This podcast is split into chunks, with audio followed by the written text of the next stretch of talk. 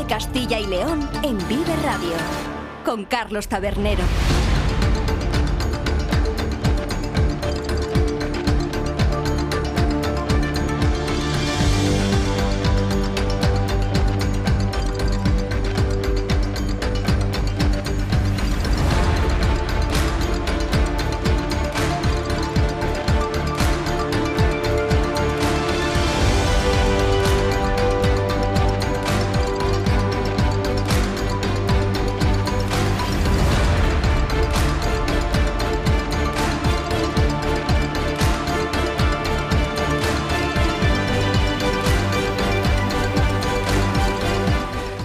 ¿Qué tal? Muy buenas tardes. Bienvenidos y bienvenidas a Vive Castilla y León, el programa con el que les acompañamos desde la 1 hasta las 3 de la tarde para informarles de todos esos asuntos de interés que tienen lugar a lo largo y ancho de nuestra comunidad con sus protagonistas y hoy más que nunca las gentes de Castilla y León. Nos pueden escuchar a través de la FM en los distintos diales provinciales, también en nuestra página web www.viveradio.es, en las plataformas de streaming y podcast y en las redes sociales de Vive Radio. Todo ello con el sonido perfecto del que nos provee cada mañana y cada tarde nuestro técnico Ángel de Jesús.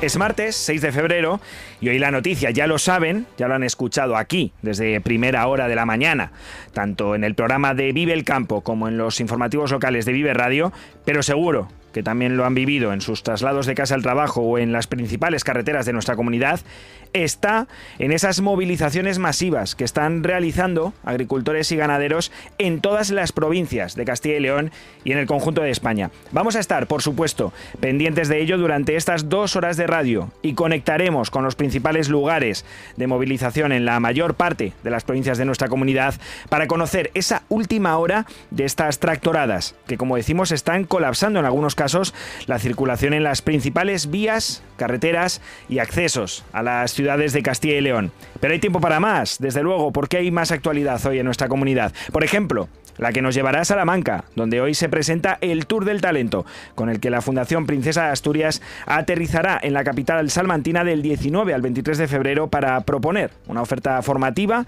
experiencial e inspiradora para los jóvenes de diferentes espacios de esta ciudad. También nos detendremos en Palencia, porque allí se han presentado esta mañana los nuevos vehículos eco que Cruz Roja incorpora a su flota, gracias a la financiación de la Junta de Castilla y León a través de los fondos Next Generation de la Unión Europea. Y recorreremos, ya saben, como cada martes, las principales novedades y noticias sobre el patrimonio que se han producido durante los últimos siete días en Castilla y León. Todo ello hasta las dos. Luego ya saben que a las dos y cuarto volveremos con más actualidad de la comunidad en la voz de Iván Álvarez. Bienvenidos a una nueva jornada de Vive Castilla y León, porque aquí comenzamos.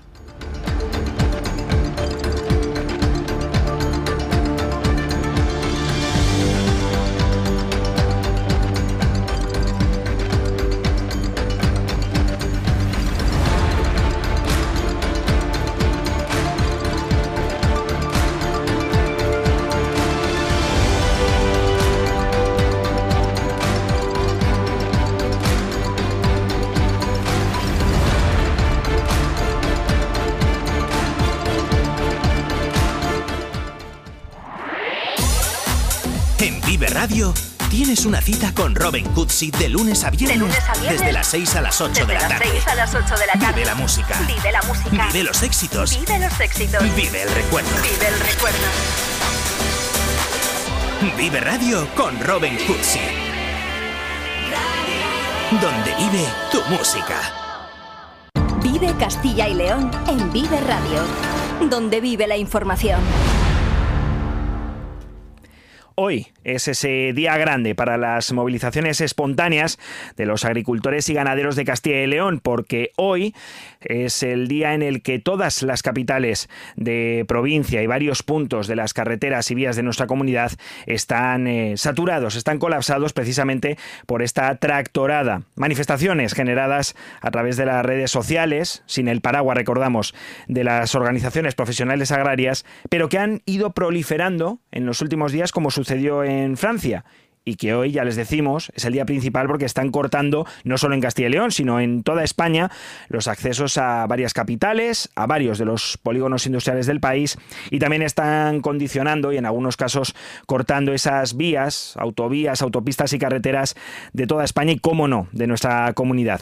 Y para conocer la situación provincia a provincia aquí en Castilla y León, nos vamos ya en directo con nuestros compañeros de Vive Radio en los diferentes puntos informativos de nuestra comunidad. Comenzamos ya con el director de Vive el Campo, con Jaime Sánchez Cuellar, que a primera hora ya hizo hoy un informe de la situación en el programa matinal y que ahora se encuentra en una de las columnas de tractores que transitan por Valladolid. Buenas tardes, Jaime. ¿Qué tal? ¿Dónde te encuentras y cuál es la situación ahora mismo en la ciudad y en la provincia vallisoletana? Buenas tardes, Carlos. Estamos ahora mismo en la avenida de Salamanca, en el centro de la ciudad, en el cruce con la Nacional 601. Están entrando una de estas columnas que están llegando a la capital vallisoletana. Esta columna procede del norte de la provincia, de eh, pueblos como Medina de Río Seco, Villanubla, Mucientes, y están ahora cruzando esta avenida Salamanca. Eh, eh, provocando importantes retenciones de tráfico y además recibiendo algunos aplausos de los ciudadanos que están aquí viendo pasar eh, los tractores. Hemos visto, por ejemplo, una chica joven que llevaba como lema en el tractor el campo necesita más mujeres y menos políticos y ha recibido, la verdad, que bastantes aplausos. La verdad es que la jornada de protestas aquí en Valladolid ha comenzado muy pronto, a las 5 de la mañana ya estaba cortado los accesos a Mercauliz, allí no ha podido ni entrar ni salir camiones Luego, pasadas unas horas, sí que han, pasado, han podido salir algunos camiones escoltados, pero allí siguen los tractores. Eh, también se ha cortado a pie la, la, A62 en el Montico, también la A6 en algunos momentos en Tordesillas. Hay 150 tractores que proceden del sur de la provincia, también de una zona hortícola como es Segovia, el del Carracillo, que están entrando y que están circulando de forma lenta a 7 kilómetros por hora por la ciudad, por las rondas, por las vías principales. Hay eh, estos 200 eh, tractores que proceden desde Río Seco. En total, al menos más, más de 500 tractores entrando a Valladolid, provocando retenciones en el Paseo Zorrilla, en la Avenida Salamanca, en la Ronda, en la VA20, en el Puente de la Hispanidad y ahora mismo también un grupo muy numeroso de tractores se está concentrando en las inmediaciones de la sede de la Consejería de Agricultura. Jaime, ese quizá va a ser el punto informativo ¿no? en las próximas horas, en los próximos minutos. Esa sede de la Consejería de Agricultura donde están avanzando muchos de los tractores desde esos puntos que nos has comentado, tanto desde la Avenida Salamanca, por ejemplo, desde Mercaolí, desde la va 20 desde esos distintos lugares donde ha habido colapso del tráfico en algunos puntos de Valladolid, precisamente para protestar ¿no? frente a la Consejería y, comentar todos esos problemas que hemos venido hablando en estos últimos días del campo en Castilla y León. La verdad es que son protestas, son tractoradas que no sabemos eh, cuándo van a finalizar, cuánto tiempo van a durar y tampoco sabemos el destino, las ubicaciones, eh, los pasos que van a seguir los tractores. Es verdad que ahora mismo hay un gran eh, número de tractores en, las inmediaciones de esa sede de la Consejería de Agricultura, bloqueando el paso en esta avenida de Salamanca de Valladolid y este va a ser, parece, tiene pinta que va a ser uno de los eh, puntos calientes en estas protestas, en estas tractoradas en el día de hoy. Eh, como todo es siempre visible, también por los grupos de WhatsApp, esta tarde, a partir de las 4 de la tarde, en esta misma avenida Salamanca, pero en otro punto está la sede de las Cortes de Castilla y León y a partir de las 4 se celebra pleno en el Parlamento Autonómico y en los grupos de WhatsApp también circula la opción de eh, ir a esa hora a protestar con, en la sesión plenaria en las Cortes de Castilla y León. Pero, como digo, eh, Carlos, es, eh, no es previsible. Eh, los agricultores deciden lo que van a hacer y por dónde se van a mover a través de esos grupos de WhatsApp y lo van decidiendo en el momento, en directo. Bueno, pues en directo les hemos contado la situación ahora mismo en Valladolid, que también nos ha explicado Jaime Sánchez Cuellar. Muchas gracias, compañero. Muchas gracias, Carlos. Aquí seguimos informando. Seguro que luego te volvemos a escuchar a partir de las dos y cuarto y ya lo han escuchado, ya lo han oído. Ahora el punto caliente está en la Consejería de Agricultura en eh, Valladolid, en la sede de las instituciones de la comunidad, pero después a las cuatro, como bien recordaba Jaime Sánchez Cuellar, hay pleno en las Cortes de Castilla y León Ahí se reúnen hoy todos los grupos políticos, ahí estarán todos los representantes principales de la Junta de Castilla y León, con el presidente Alfonso Fernández Maño con la cabeza, y ahí tienen previsto los agricultores y ganaderos seguramente concentrarse a partir de las 4 de la tarde en lo que será otro punto informativo especial en esta jornada de movilizaciones del campo en toda la comunidad, porque de Valladolid nos vamos a ir ahora hasta Burgos y allí, para darnos los últimos datos sobre la situación actual en la capital y en la provincia burgalesa, se encuentra María Cristóbal. María, ¿qué tal? Porque está siendo también un día movido allí en Burgos, ¿no? Con las concentraciones. Sí, efectivamente, compañeros, aquí en Burgos ha tenido lugar una tractorada también en la capital burgalesa con salida a las nueve y media de la mañana en el entorno de la Milanera, en la zona de las universidades, donde se han podido leer carteles como SOS sector primario, sin agricultura y ganadería no hay comida. Esta era una de las reclamas precisamente que lanzaban desde UCCL en esta organización de esta tractorada en la que, como decimos, han participado cerca de 500 tractores únicamente en la capital burgalesa con salida en ese entorno de las universidades y que ha recorrido la capital burgalesa generando grandes eh, atascos desde primera hora de la mañana cuando los tractores se congregaban aquí en esta zona de las universidades. Con salida de este punto han recorrido la capital burgalesa, se han detenido unos minutos en la delegación de la Junta de Castilla y León aquí en la capital burgalesa y han dado continuidad a su recorrido hasta Puerto Seco, donde se espera que lleguen a las 2 de la tarde y donde pueden permanecer hasta las 7 de la tarde según el permiso que han obtenido.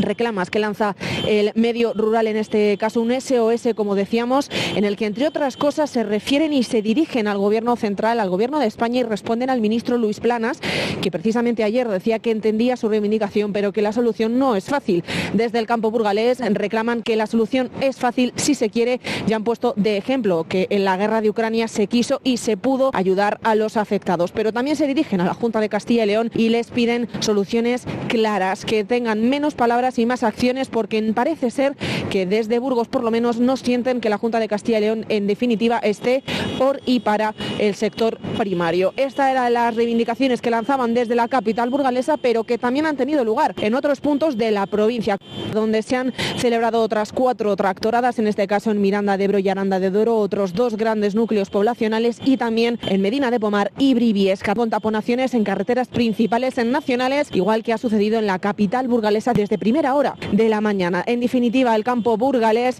se ha congregado esta mañana cerca de 2.000 tractores en total para pedir en una única voz auxilio a los gobiernos. Y también queríamos destacar una anécdota de esta jornada en la capital burgalesa en la que se ha celebrado una manifestación espontánea en una de las rotondas de la capital burgalesa, en este caso eh, junto al puente de las universidades, donde un grupo de tractoradas de espontáneos, según nos ha comentado la policía local, se ha congregado ahí taponando esa arteria de la capital burgalesa. Esta es la anécdota que deja la tractorada en la capital. Bueno, pues esa es la situación. Muchas gracias, María Cristóbal, compañera, ahora mismo en la provincia de Burgos, con eh, manifestaciones, con concentraciones que están cortando diferentes puntos, diferentes vías de acceso, no solo a Burgos Capital, sino ya lo han oído también a Miranda de Ebro, Aranda de Duero, a Briviesca, a Medina de Pomar, y que continúan y continuarán hasta las 7 de la tarde, al menos, en la capital burgalesa, porque es el punto, el momento en el que, hasta el que tienen permiso, estas concentraciones espontáneas de agricultores y ganaderos y desde Burgos nos vamos a ir hasta la provincia vecina, yendo hacia el oeste. En Palencia se encuentra Álvaro Lantada. Buenas tardes, Álvaro, ¿qué tal? ¿Cómo se encuentra ahora mismo la ciudad y la provincia en esta mañana de concentraciones?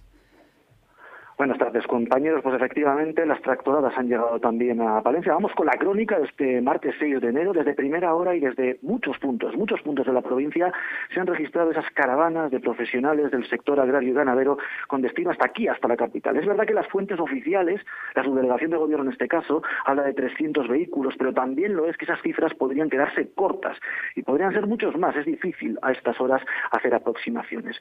Han sido movilizaciones convocadas sin permiso ni comunicación a través de grupos de WhatsApp o en otros muchos puntos del país que tienen como objetivo pues visibilizar esa precaria situación que según ellos atraviesa el sector primario vital nos cuentan para la economía de esta comunidad de Castilla y León. A estas horas circular por Palencia, por la ciudad es muy complicado, los cuerpos y fuerzas de seguridad les han impedido a los tractores acceder al centro de la ciudad, pero el vial, que es la carretera que circunda el, el casco urbano, está en estos momentos prácticamente paralizada, al igual que los principales accesos a la capital del Carrión. En su recorrido hasta la capital han ocasionado además retenciones, tráfico lento en la Nacional 611, que es la paralela de la autovía que nos comunica con Cantabria y también en otras tantas comarcales del medio rural. No se han registrado incidentes graves, pero se ha multado, eso sí, aquellos que han sido identificados intentando obstaculizar las carreteras. Por ejemplo, en una rotonda que da acceso al municipio de Fromista, donde varios tractores dando vueltas de forma constante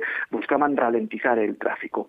También protestas en el norte de la provincia palentina, en este caso en la carretera que comunica Aguilar de Campo con Burgos, con la provincia de Burgos, con importantes retenciones. Estamos hablando, compañeros, en todo caso, de obstaculizar el tráfico fluido, pero no se han llegado a registrar cortes como tal en ninguna de las carreteras.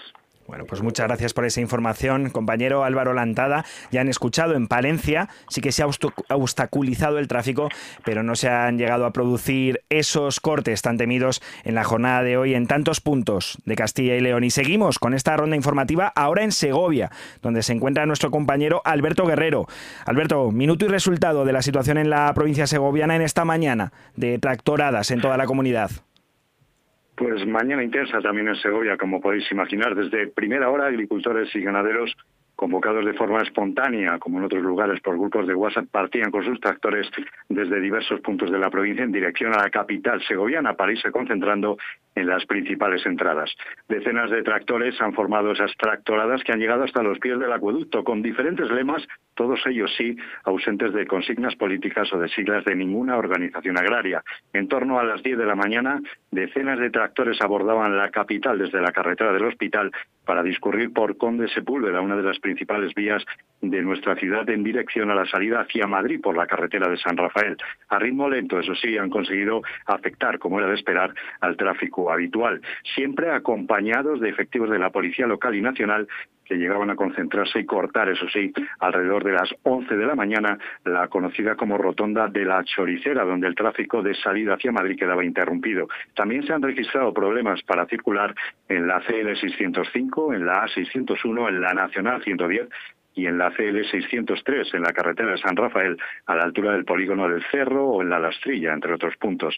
En ambiente festivo y reivindicativo se ha desarrollado esta protesta con lemas como menos burocracia y más trabajo o dedicaos a gobernar y dejadnos sembrar. Además del tráfico en la capital, también se ha visto alterada la agenda municipal. El alcalde José Mazarías tenía previsto a las 11 de la mañana asistir a la presentación por parte del consejero de Medio Ambiente, Vivienda y Ordenación del Territorio, Juan Carlos Suárez Quiñones, del nuevo material para el Parque de Bomberos de Segovia. La visita se ha tenido que retrasar hasta después del mediodía por los problemas de circulación provocados, como os contamos, en la ciudad. Circulación lenta que a media mañana se registraba también en Villacastín, en la salida de la autopista, donde se concentraban tractores que ralentizaban la circulación habitual.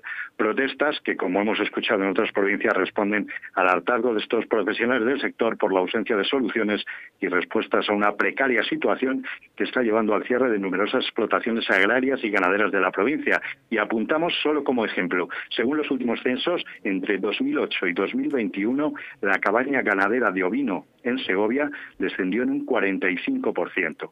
Movilizaciones espontáneas que suponen calentar motores para los calendarios de protestas convocados oficialmente por las principales organizaciones agrarias en Segovia, que incluirán una tractorada hasta Madrid. Ahora los tractores que nos han visitado esta mañana en la capital segoviana tenían previsto dirigirse esta tarde hacia Villa Castín.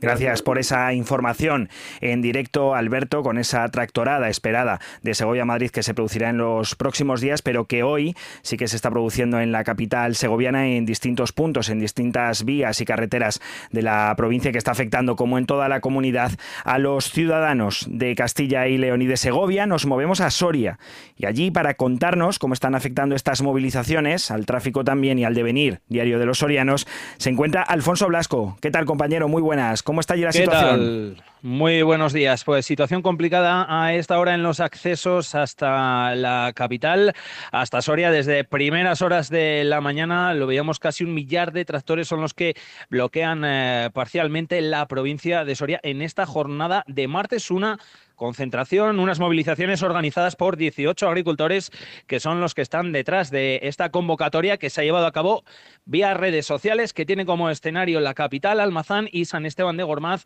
Se van a cortar y se están cortando, de hecho, a esta hora varias carreteras nacionales y autonómicas durante gran parte de la jornada. Desde las nueve y media se concentraban en torno a 400 tractores en eh, Cadosa. En Almazán eran en torno a 300 los que acudían a la zona de la fábrica de resinas para bloquear también las autonómicas 101 y 116. Y en San Esteban de Gormaz unos 300 tractores también se concentraban junto a la carretera nacional 110, la que va hacia Segovia. A esta hora, según la información de la subdelegación del Gobierno, en San Esteban se ha iniciado la marcha a las 10 de la mañana con 159 vehículos, en Almazán a las 11 y 25 de la mañana con 290 tractores y en Cadosa a eso de las 11 y cuarto de la mañana con 300 tractores que a esta hora colapsan gran parte de los accesos a Soria Capital. También es eh, noticia de última hora que las eh, fuerzas y cuerpos de seguridad del Estado no han dejado a estos tractores eh, llegar a entrar juntos en Soria Capital y de hecho ahora mismo y según informa la Dirección General de Tráfico tenemos retenciones en los exteriores de la ciudad de Soria de hasta 10 kilómetros en la Soria 20. También tenemos hasta ahora problemas de circulación en la Nacional 122 a la altura de Ontalvía de Valcorba con otros 7 kilómetros de retención y problemas también en accesos a la A2 y a la altura de Almazán. Seguiremos atentos a todo lo que da de sí el objetivo de eh, los eh, agricultores, de los ganaderos, de todo el sector primario en esta jornada, a hacerse oír, que se escuchen sus reivindicaciones y nosotros estaremos muy pendientes de ello. Muchas gracias por toda esa información, Alfonso. Ya lo han escuchado, nada menos que 10 kilómetros de retenciones en las zonas de acceso a Soria. Principalmente los agricultores y ganaderos hoy con sus tractoradas están buscando eh, colapsar los accesos a las diferentes ciudades de Castilla y León para que se noten estas protestas, para que se escuchen sus reivindicaciones. Y ya hemos escuchado la situación en varias de las provincias y nos vamos ahora hasta Zamora para saber cómo estará allí la situación. Patricia Alonso, compañera, cuéntanos la situación en la capital zamorana y en la provincia, ¿cuál es? Hola, ¿qué tal? ¿Cómo estáis? Buenas tardes. Bueno, pues eh, como en todas las provincias de Castilla y León, agricultores y ganaderos han salido hoy de nuevo a las carreteras para protestar por la situación del sector y reclamar un cambio en la política agraria común que dicen está poniendo en peligro la supervivencia de las explotaciones tractoradas que se han extendido por toda la provincia y que en las últimas horas además han recibido aquí en la provincia de Zamora el apoyo de distintos sectores. La cooperativa Cobadú ha cerrado hoy al público sus instalaciones en solidaridad con los agricultores y ganaderos, una veintena de ayuntamientos, entre ellos el de Fuentesauco, Moraleja del Vino o el de Benavente, eh, que dice que, consideran de vital importancia el trabajo del sector primario en nuestra comarca. Como muestra de solidaridad, el Ayuntamiento de Benavente anima a todos los agricultores, ganaderos y sociedad en general eh, de esta comarca que apoyen estas reivindicaciones, solidarizándose con un sector fundamental para el desarrollo de nuestra zona. Caja Rural de Zamora ha paralizado durante cinco minutos su actividad a las doce del mediodía, también en señal de apoyo al sector agropecuario zamorano. Partido Popular y Diputación también han mostrado ese apoyo, comparten las preocupaciones para poder eh, sus preocupaciones para poder mantener un sector trascendental para nuestros pueblos y su desarrollo.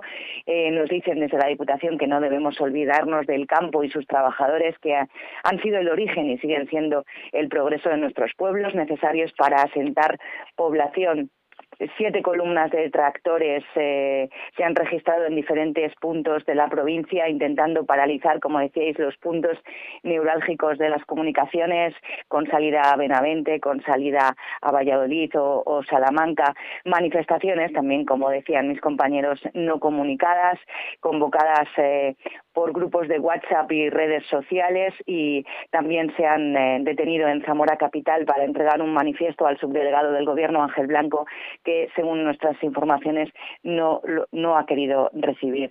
Eh, tenemos en las seis emparadores de Castro Gonzalo en ambos sentidos 25 personas a pie en Zamora Capital se han concentrado casi 300 eh, tractores en el recinto ferial de Ifeza. Se han eh, dirigido al recinto desde todos los puntos de la provincia. 14 tractores, dos turismos y un furgón. Una marcha desde Alcañices hasta aquí también. 69 tractores desde Toro hasta la eh, provincia, hasta la capital zamorana. En fin, un poco como el resto de las provincias estaremos pendientes para contároslo todo. Perfecto, Patricia, muchas gracias por toda esta información desde Zamora. Ya hemos escuchado el minuto y resultado, es decir, cómo está ahora mismo la situación en distintas provincias de nuestra comunidad. Hemos acudido a Burgos, a Palencia, también a Segovia, a Soria, a Zamora y ahora vamos a volver de nuevo a Valladolid, en este caso con nuestro compañero Alberto Sánchez Casado, al que dejamos hace poco más de una hora en Mercaolid. ¿Dónde te encuentras ahora, Alberto? ¿Cómo está la situación en el lugar en el que estés ahora mismo? Muy buenas tardes, Carlos. ¿Qué tal? Pues continúo eh, al lado de Mercaolid, en concreto en la factoría de Michelin, donde cerca ya de mil tractores han colapsado estas entradas a la ciudad desde las 5 de la mañana y evitado que numerosos transportistas y trabajadores pues, puedan salir o entrar en los accesos de Mercaolid y no han podido ir a sus puestos de trabajo, lo que ha supuesto que muestren durante todo el día su descontento con la situación. Una mañana tensa que hasta ahora se salda con una única detención ocurrida a las 5.45 a primera hora de la mañana por una presunta agresión de uno de los protestantes a uno de los muchos policías que aseguraban la zona. También trasladarte, Carlos, que todos los manifestantes trasladan que planean mantener los cortes de estas carreteras varios días para defender que si ellos paran, la sociedad entera se verá afectada. Una sociedad que, como decíamos, trabajadores y gente que tiene que acudir a sus puestos de trabajo se han visto afectados por estos cortes de tráfico. Me encuentro al lado de Anselmo, uno de los trabajadores, una de las personas que se ha visto afectada por estos cortes. Anselmo, ¿Qué te ha ocurrido a ti? Pues nada, que no me dejan salir por la puerta y yo, mi hija tiene 10 años y tengo que salir a buscarla al colegio y no puedo salir. ¿Y las explicaciones que te transmiten los agricultores eh, te convencen o tú porque también tienes tu vida y tienes que seguir con ella, igual que ellos? Entonces, ¿qué mensaje te transmitían ellos y cuál ha sido el enfrentamiento? Nada, el mensaje que me transmiten es que pida un taxi, que me pararía a más de un kilómetro de aquí, que vaya a buscar el taxi y que vaya a buscar a mi hija. Eso es lo que me transmiten ellos y me dicen que lo sienten, pero que no se van a mover de aquí en dos días. Muchos trabajadores también de la factoría de Michelin que no van a poder salir a sus hogares porque está toda la carta cortada por los diferentes tractores. Efectivamente, no, es que no nos dejan salir a nadie. Estamos todos para salir y para entrar y no dejan ni salir ni entrar a nadie, lo que es nadie.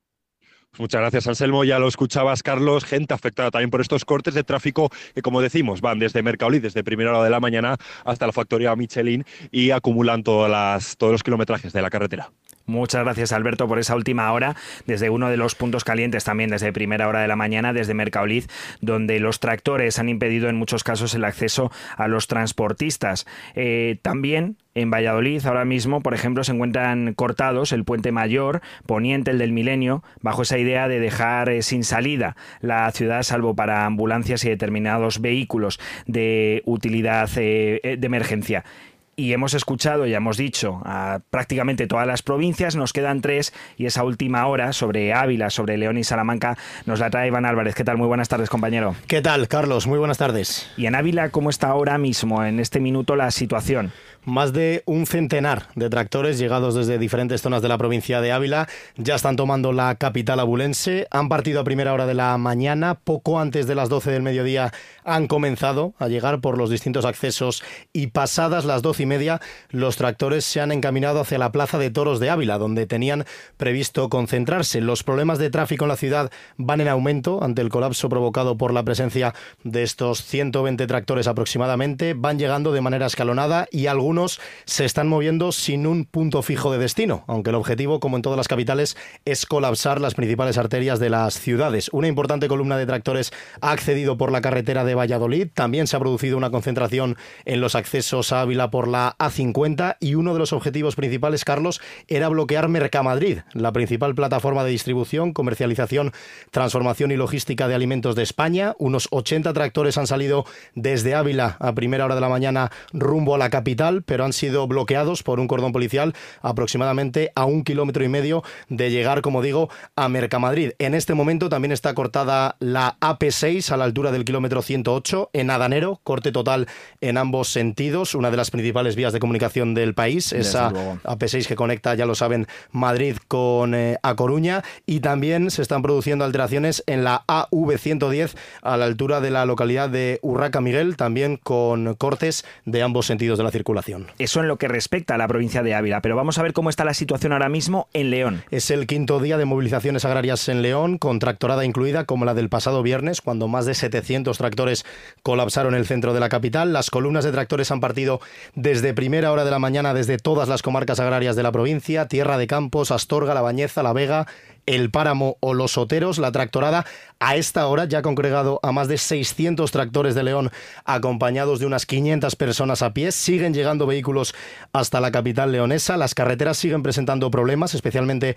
la Nacional 601, donde la DGT marca dos puntos críticos. En Mansilla de las Mulas, donde la situación está mejorando en los últimos minutos. Y en Matallana de Valmadrigal, con fuentes retenciones, ya que los tractores avanzan ocupando sendos carriles dirección León. Mejora la situación en la CL 623 y en la N120, mientras los tractores están desembarcando en León Capital a través de Michaisa, donde se juntan con los que acceden también por la Nacional 630 desde Villamañán. La delegación del Gobierno afirma que en León esta tractorada sí que estaba convocada y comunicada. Pasadas las 12 de la mañana, Carlos, la protesta ha llegado a la esplanada de los pendones leoneses y se han extendido no solo a León, sino también a Ponferrada, una caravana de unos 50 tractores aproximadamente que está protestando también por las calles de la ciudad berciana.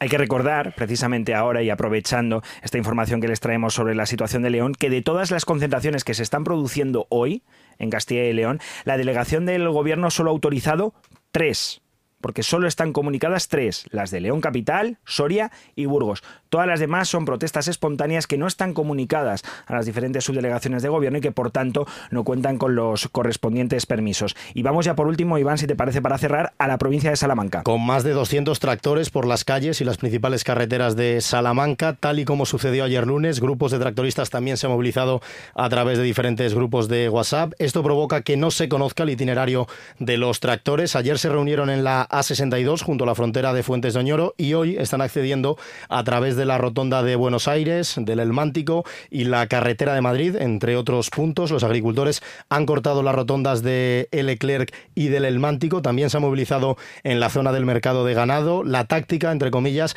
es colapsar la SA20 que circunvala la ciudad de Salamanca con cortes cada 15 o 20 minutos en las diferentes rotondas. Se han dejado ver tractores, Carlos, por las inmediaciones de la Plaza de España de Salamanca, circulando entre Canalejas y Mirat. Han llegado tractores también desde varios puntos de la provincia, agricultores de Ciudad Rodrigo, por ejemplo, que se han sumado a estas protestas. Así que en la ciudad de Salamanca, no solo la circunvalación, sino también las principales arterias de la ciudad están en este momento afectadas debido a estos tractores que están protestando también en la capital charra. Bueno, pues esta que le contamos es la situación a estas horas, en este instante, en el conjunto de nuestra comunidad, en las nueve provincias. Ya lo han escuchado cortes en los accesos a las principales ciudades y principalmente a los polígonos, a las zonas logísticas de cada capital y ciudad importante de nuestra comunidad, también obstaculizaciones en las principales vías, en carreteras y autovías que circulan y que pasan por nuestra comunidad. Y además existe también en muchas ciudades circulación lenta por esos tractores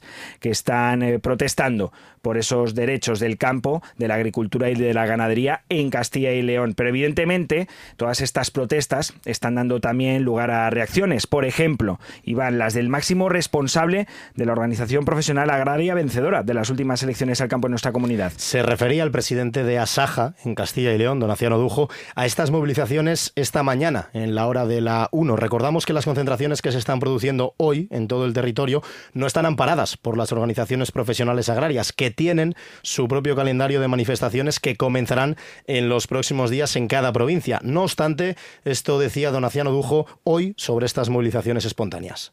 Esto no es un inicio, sino que a principios del año 2020 tuvimos que parar las movilizaciones que teníamos debido a la situación de pandemia nos dedicamos en aquellos momentos a producir alimentos para que no hubiese ningún problema, aun arriesgando en muchos casos nuestra propia salud.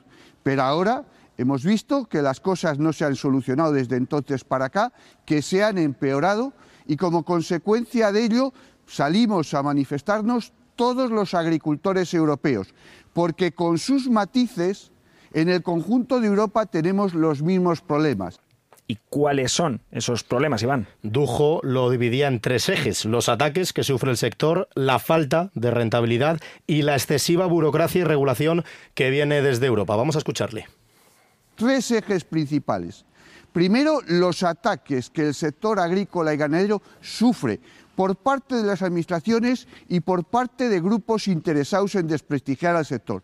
Dos, la falta de rentabilidad muchas veces trabajamos a pérdidas. Lo nuestro cada vez vale menos y sin embargo lo que necesitamos para producir cada vez tiene unos costes mayores. En definitiva, ganamos menos o perdemos incluso mucho dinero, como ha podido ocurrir este año, además por la situación catastrófica de la cosecha. Y tres, la excesiva burocratización, regulación y papeleo que nos exigen a los agricultores, principalmente desde la Unión Europea.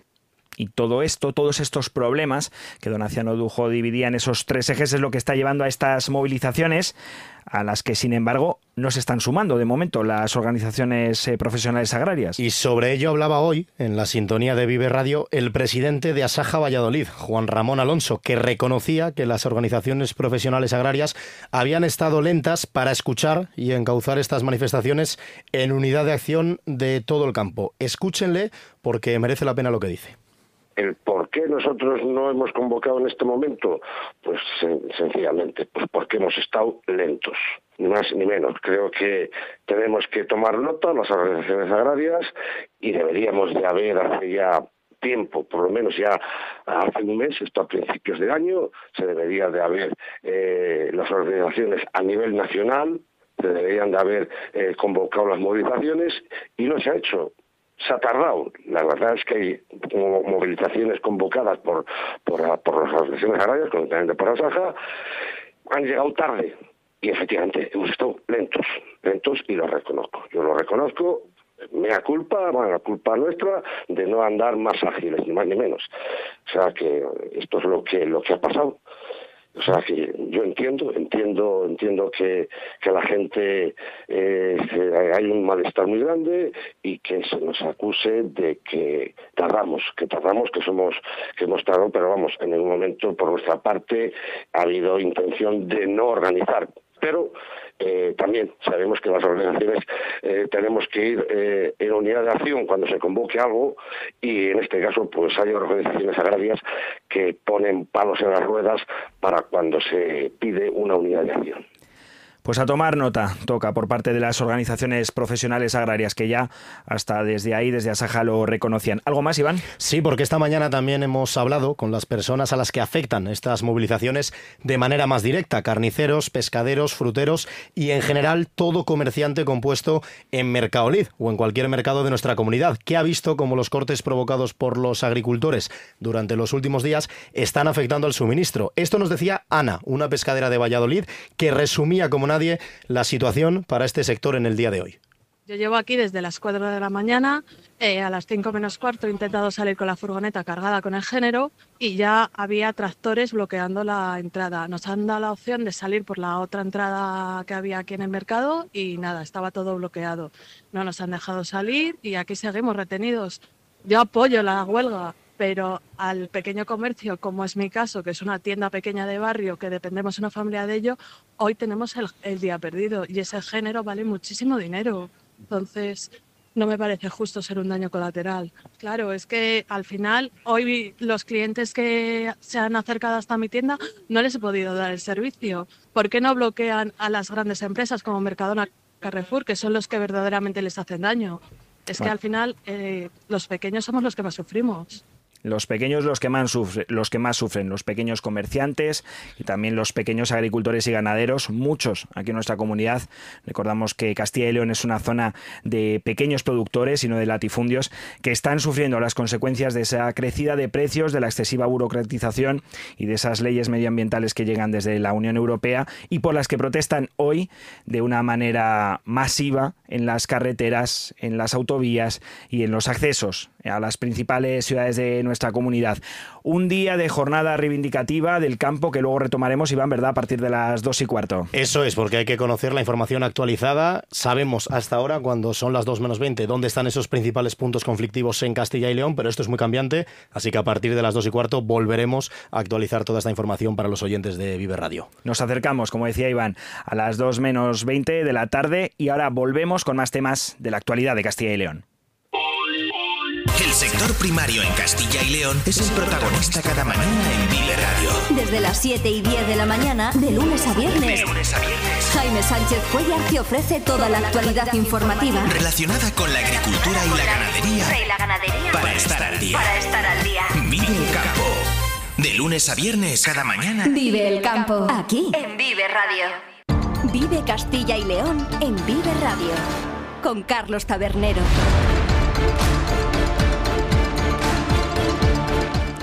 Y nos movemos ahora hasta Salamanca, porque allí ha tenido lugar esta mañana la presentación del Tour del Talento 2024, una iniciativa desarrollada por la Fundación Princesa de Girona que expone una oferta formativa, experiencial e inspiradora para los más jóvenes de diferentes espacios de cada una de las ciudades donde para. Y en este caso le ha tocado a Salamanca, donde aterriza esta cita en los próximos días del 19 al 23 de febrero y que tras pasar por Lleida, pues continuará después por Cádiz, por Santander y por Madrid. Y para hablarnos de ella, de esta iniciativa, contamos hoy con el director de este Tour del Talento de la Fundación Princesa de Girona, Jordi Estruga. ¿Qué tal? Muy buenas tardes.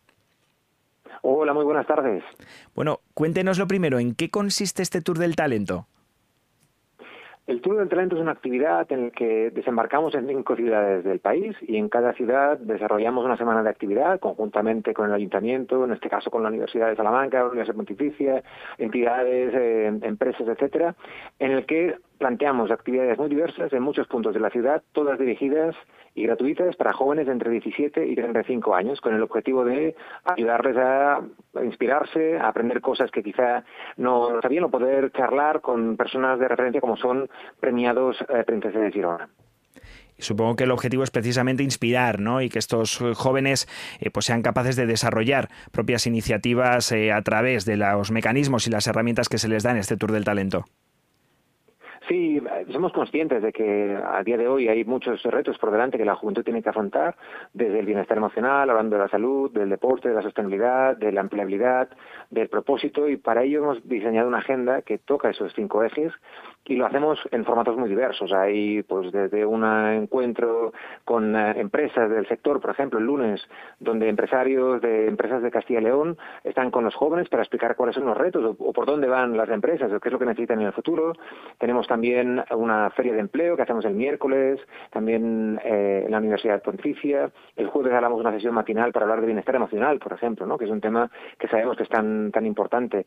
Y el viernes, por ejemplo, hacemos eh, una sesión dedicada al mundo del deporte, con práctica deportiva y con charlas alrededor del mundo del deporte, con, contaremos con campeonas de perfumería avenida, entre otras.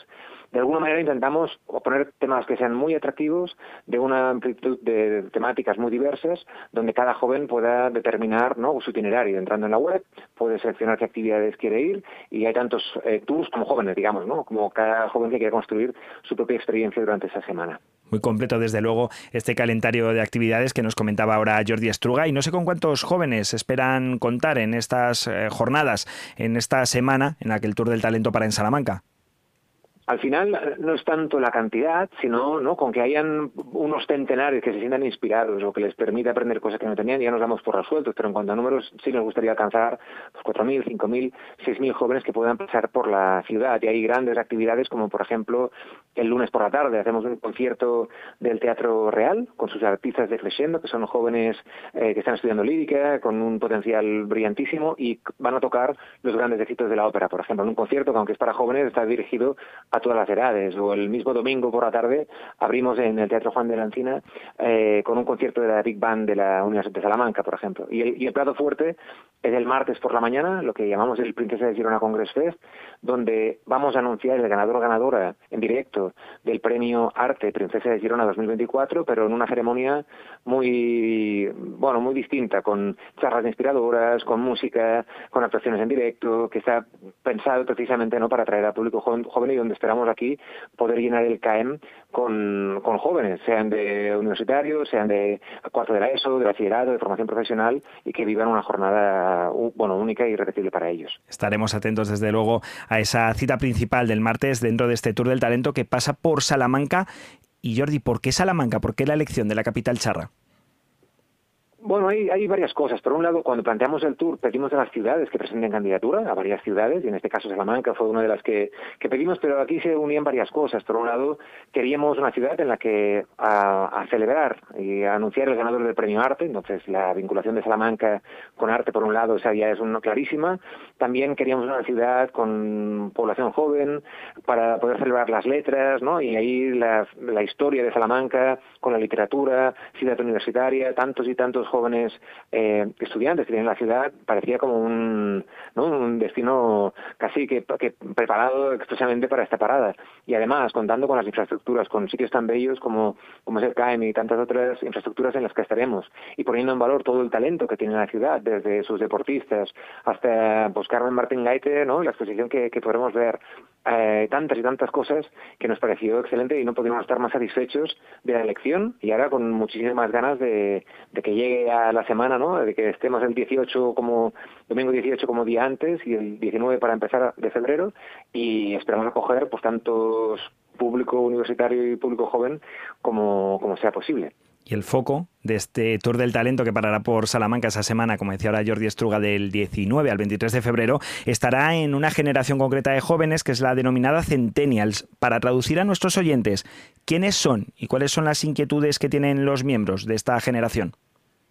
Bueno, son los jóvenes que a día de hoy pues tendrían esos 16, 17 años o 15, que nacieron ya pasado el siglo XXI, ¿no? A pleno inicio del siglo XXI, y de alguna manera lo que vemos es que están tienen unos retos que quizá generaciones anteriores no tenían, como puede ser todo el cambio climático, la sostenibilidad, el bienestar emocional, y viven en, una, en un entorno en el que cada vez la inmediatez, ¿no? las redes, las, eh, la forma de interaccionar entre sí también está cambiando, y muchas veces, bueno, pues los mensajes que queremos hacerles llegar también tienen que hacerse llegar de una forma distinta.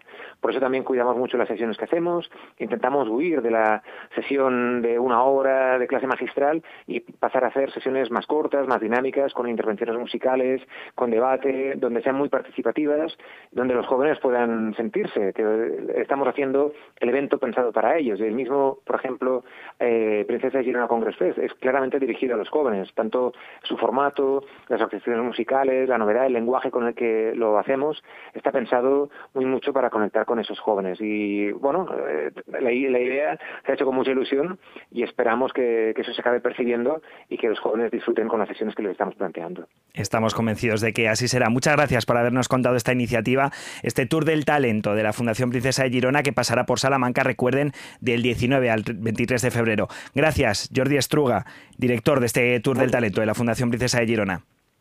Muchas gracias, un placer. Son las 2 menos 13 minutos de la tarde y alcanzamos ya en estos 13 minutos que quedan el final de esta primera hora de Vive Castilla y León con más temas de nuestra comunidad de Castilla y León. No se vayan, que ahora volvemos. Vive Castilla y León en Vive Radio con Carlos Tabernero.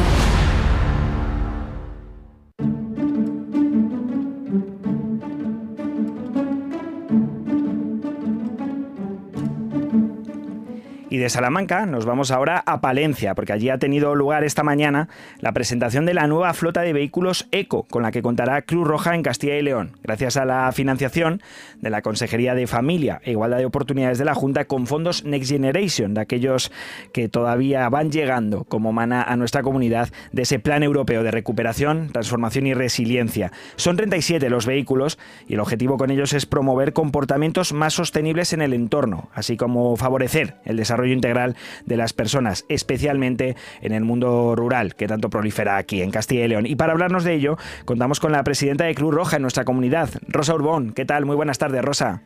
Buenas tardes. Bueno, ¿y esos vehículos que se han presentado hoy, para qué servirán? ¿A qué trabajos del día a día de Cruz Roja se van a destinar? Bueno, pues estos 27 eh, vehículos eh, tienen distintas finalidades.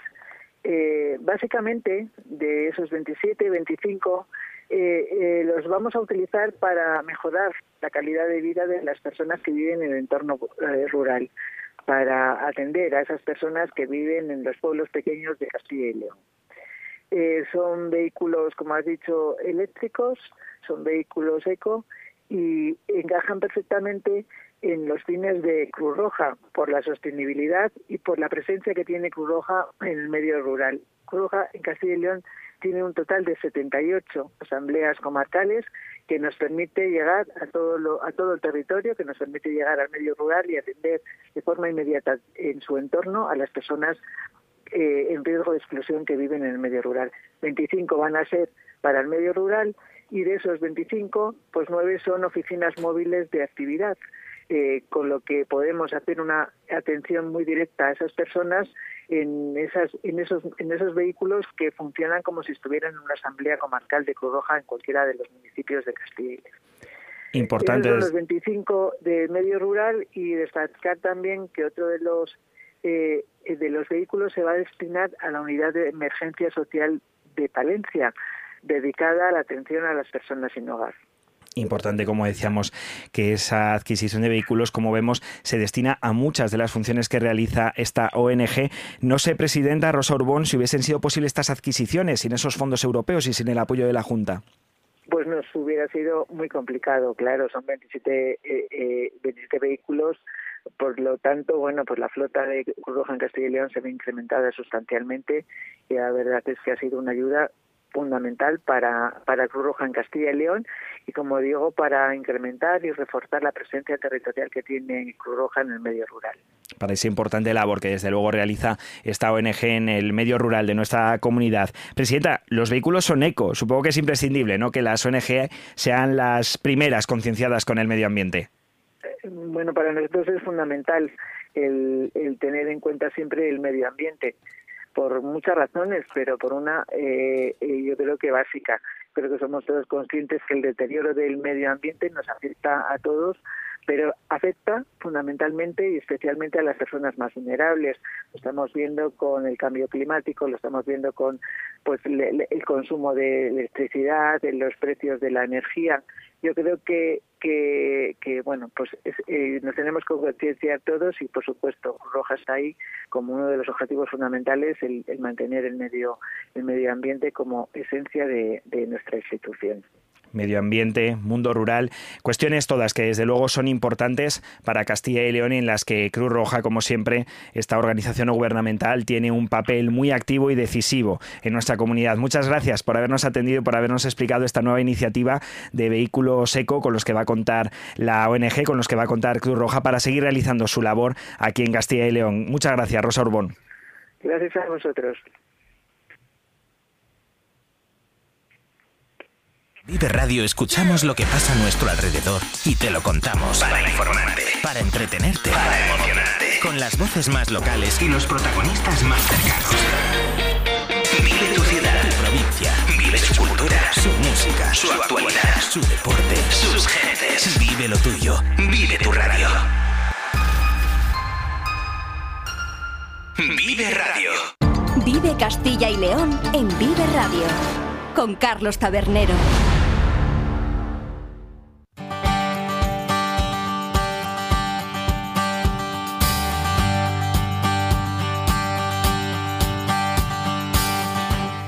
Y hoy, aunque estas tractoradas desde luego son el foco informativo del día, no deja de ser martes y para nosotros aquí en Vive Castilla y León el martes es un día de patrimonio y como siempre nos lo trae Daniel González. ¿Qué tal? Muy buenas tardes, compañero. Buenas tardes. Bueno, y hoy comenzamos con una de las noticias sobre nuestro patrimonio que más repercusión ha tenido en el pasado mes. Exacto, ha sucedido en la iglesia de San Bartolomé, en La Barbolla. Es un pequeño pueblo de tan solo un habitante perteneciente al municipio de Quintana Redonda. Está en medio de una zona rural muy poco poblada entre Soria Capital y el Burgo de Osma. ¿Y qué es lo que ha sucedido exactamente? Pues acabamos antes diciendo qué es lo que no, porque a pesar de ser una iglesia románico, un estilo de gran popularidad en la actualidad, y a pesar de que la iglesia llevaba años agonizando, no se ha hecho absolutamente nada por ella. Más bien todo lo contrario, y la propietaria, que es la diócesis de Osma Soria, debido al mal estado de esta iglesia, ordenó a mediados de enero de este año trasladar las campanas y la, y la pila bautismal románica por riesgo de robo.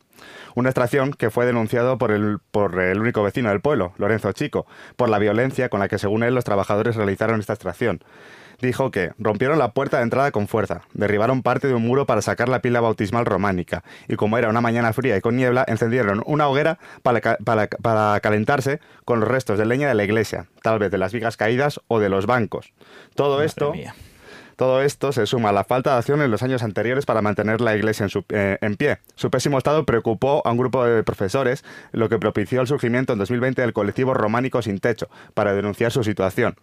Esta ha sido su principal altavoz de denuncia, pero no sirvió de nada, pues el calvario del templo continuó. La gran tormenta Filomena dejó uno de los tres retablos en el suelo. Después fue objetivo de vandalismo, robos, irrupción de animales y más traslados de obras de arte. Y en noviembre del año pasado se produjo el derrumbe del tejado por las intensas lluvias, que luego remató la borrasca Juan eh, reciente, que ya ha terminado por, derribar prácticamente toda la techumbre de la iglesia. La cuestión aquí es que no es ni bien de interés cultural, entonces al final la Junta tampoco puede intervenir, salvo instar a la propietaria, en este caso, que es la diócesis, que actúe, pero claro, la, diócesis siempre prioriza a aquellos estados que todavía mantienen el culto. En este caso es un pueblo de un habitante, no mantiene el culto, pues ha decidido trasladar estas obras de arte ante el peligro de robo. Obviamente, si es una iglesia que está derruida, siempre puede haber robo y sobre todo la pila bautismal románica es importante. Y desde luego otro problema, otro patrimonio de Castilla y León, en este caso del románico además, que normalmente es de los que más se cuidan en nuestra comunidad, pero que por desgracia está sufriendo del abandono que tantas veces eh, pues está suponiendo estos problemas para el eh, patrimonio de nuestra comunidad. Y nos vamos, Daniel, de una noticia muy mala, como la que nos has contado, a una un poco más positiva, ¿verdad? Exactamente, y para ello, de nuevo, vamos a recurrir a la lista del patrimonio en peligro de España Nostra, pero no a la roja. No? Esta vez no a la roja, como acostumbramos, sino vamos a ir a la lista verde, que también existe, que reúne a todos aquellos monumentos que estuvieron en peligro de perderse, pero que ya no lo están, ya que se ha actuado para impedir su degradación. Una lista verde eh, a la que ha entrado el Puente Rando, en la localidad de San Esteban de la Sierra, y que se sitúa en la antigua calzada de Béjar, en un lugar donde existió un poblado alto medieval y que fue deshabitado poco después en el inicio de la Edad Moderna. Aún así, el lugar continuará siendo zona de paso, ya que dicha calzada es un ramaje de la cañada soriana occidental. De su origen medieval prácticamente no queda nada y este puente fue como reconstruido eh, ya en el siglo XVII y XVIII cuando se decidió edificar una obra de mayor consistencia ante las crecidas del río, que en este caso es el río Alagón el puente llevaba sufriendo un abandono constante desde principios del siglo XX y la zona más afectada era sobre todo el arco, es un arco escarzano total que cubre todo lo que es el cauce del río de unos 10 metros, lo que propició esta inclusión en la lista roja en octubre de 2021. Sin embargo, se ha actuado desde parte del ayuntamiento, se han, han sido reutilizadas las piedras desprendidas que se hallaban en buen estado y otras han sido sustituidas por piezas nuevas. También se ha reforzado el pavimento del puente. Entonces, todo esto ha hecho que el 31 de enero este puente haya salido de la lista roja y esté en la lista verde. Bueno, pues ya lo escuchan, no solo hay lista roja en Castilla y León, no solo hay estos eh, patrimonios de la comunidad que entran en esa lista de abandono, eh, también existen aquellos monumentos que si se restauran de la manera adecuada pues pueden entrar en esta lista verde. Y nos vienes a contar algo también sobre el eh, Palacio de Berlanga. Sí, exactamente. Hablamos la semana pasada de ello. Esta noticia viene un poquito al hilo de lo, que de lo que anunciábamos la semana pasada, la recuperación, sustitución y consolidación del edificio principal del Palacio de los Marqueses de Berlanga de Duero, que en su primera fase prevé el vaciado del edificio existente, elevar los muros con una cava de piedra y reconstruir un poco lo que era la, antigua estancia de este palacio. Una actuación que tiene el visto bueno del patrimonio y por la que previamente se han desarrollado una serie de excavaciones arqueológicas en su entorno, que han corrido a cargo de la Asociación de Amigos del Castillo con la colaboración del Ayuntamiento. En ellas se han encontrado los restos de unas caballerizas, que debieron tener un gran tamaño, dado también la envergadura e importancia que tuvo este palacio en el siglo XVI. Las caballerizas contaban con tres naves en calles separadas por columnas. al final estos son hallazgos que se encuentran eh, desenterrando. Ya hablábamos el otro día de que, se, de que estas actuaciones, cuando se trata de reconstruir un patrimonio que muy antiguo, siempre se hacen unas catas arqueológicas alrededor. Entonces, esta es un poco la finalidad y se han encontrado estas caballerizas que la verdad que son bastante grandes e importantes. Hallazgos, descubrimiento, lista verde. La verdad es que, aunque hemos empezado con una muy mm. mala noticia, vamos encauzándolo poco a poco también. Hay buenas noticias en el patrimonio y la última con la que acabamos hoy es casi la mejor, ¿no? Exactamente. El mayor románico de Europa opta a ser el mejor destino cultural de España según National Geographic. Eh, esta, finalizamos esta ronda con esta nominación de lo que es uno de los mejores conjuntos monumentales de España, el románico palentino, que aspira a ser eso, el mejor destino cultural de, esta famosa revista. Y es que la provincia de Palencia alberga una de las mayores concentraciones de monumentos románicos de Europa, tanto en calidad como en cantidad, especialmente debido a la influencia del Camino de Santiago que fue el principal eje por el que se extendió este estilo artístico en España. Pero el románico palentino compite también con otros destinos de España por esta nominación, lugares como el Camino Primitivo, que es una ruta jacobea que va desde Oviedo a Santiago, el Chillida Lecu, Tarragona Romana y las ciudades de Úbeda y Baeza. Ya si alguno de nuestros oyentes es fan del románico palentino, que sepa que puede votar a través de la web de National Geographic. Y queda muy poco para cerrar votaciones, pues estarán activas hasta el 11 de febrero. Y los resultados finales de la votación se darán a conocer el 18 de abril. Recemos. Sí, sí, desde luego. Y desde aquí animamos a todos nuestros oyentes, ya lo han escuchado, que tienen hasta el 11 de febrero. Pues pónganse a votar para que el mayor románico de Europa, que es el de la provincia de Palencia, se convierta en mejor destino cultural de España, según esta afamada publicación. Muchas gracias, como siempre, Daniel González, por habernos traído toda la actualidad del patrimonio. Un placer. Y nosotros, ya saben, volvemos a partir de las 2 y cuarto con esa última hora sobre cuál es la situación en ese momento de estas movilizaciones de agricultores y ganaderos que están teniendo lugar a lo largo de toda nuestra comunidad. Ahora mismo, a partir de las 2 y durante 15 minutos, se quedan con los servicios informativos de Vive Radio. Hasta ahora.